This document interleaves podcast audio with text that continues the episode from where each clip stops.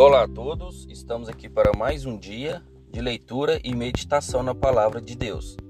Abra sua Bíblia em 1 Coríntios, capítulo 11, versículo 24, que diz assim: E tendo dado graças, o partiu e disse: Tomai, comei, isto é o meu corpo, que é partido por vós, fazei isto em memória de mim.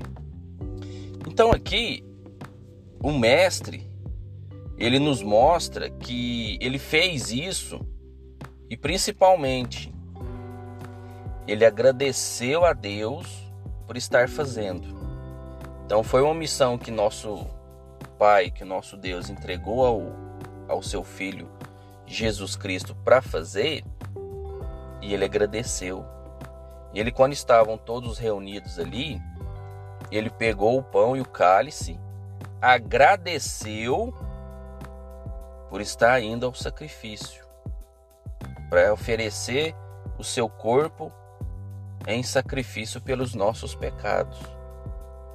E a gente deve fazer isso para lembrar o que Cristo fez, a obra de Cristo, a morte na cruz. Então que a gente não esqueça de que quando a gente for fazer esse essa essa reunião, quando a gente for fazer isso em memória de Cristo, para lembrar a morte na cruz, que a gente agradeça. Que a gente não esqueça de agradecer, porque Deus, ele enviou seu único filho para morrer por nós. E ele agradeceu. Ainda assim, ele agradeceu por estar fazendo a vontade do Pai. Então que a gente também nunca esqueça desse momento que a gente chama hoje na igreja de Santa Ceia que ela realmente seja santa, seja uma ceia santa, porque Cristo, ele se ofereceu, ele se entregou e ainda por cima ele agradeceu por estar fazendo. Ele não fez por obrigação, ele não fez de má vontade, ele agradeceu por estar fazendo.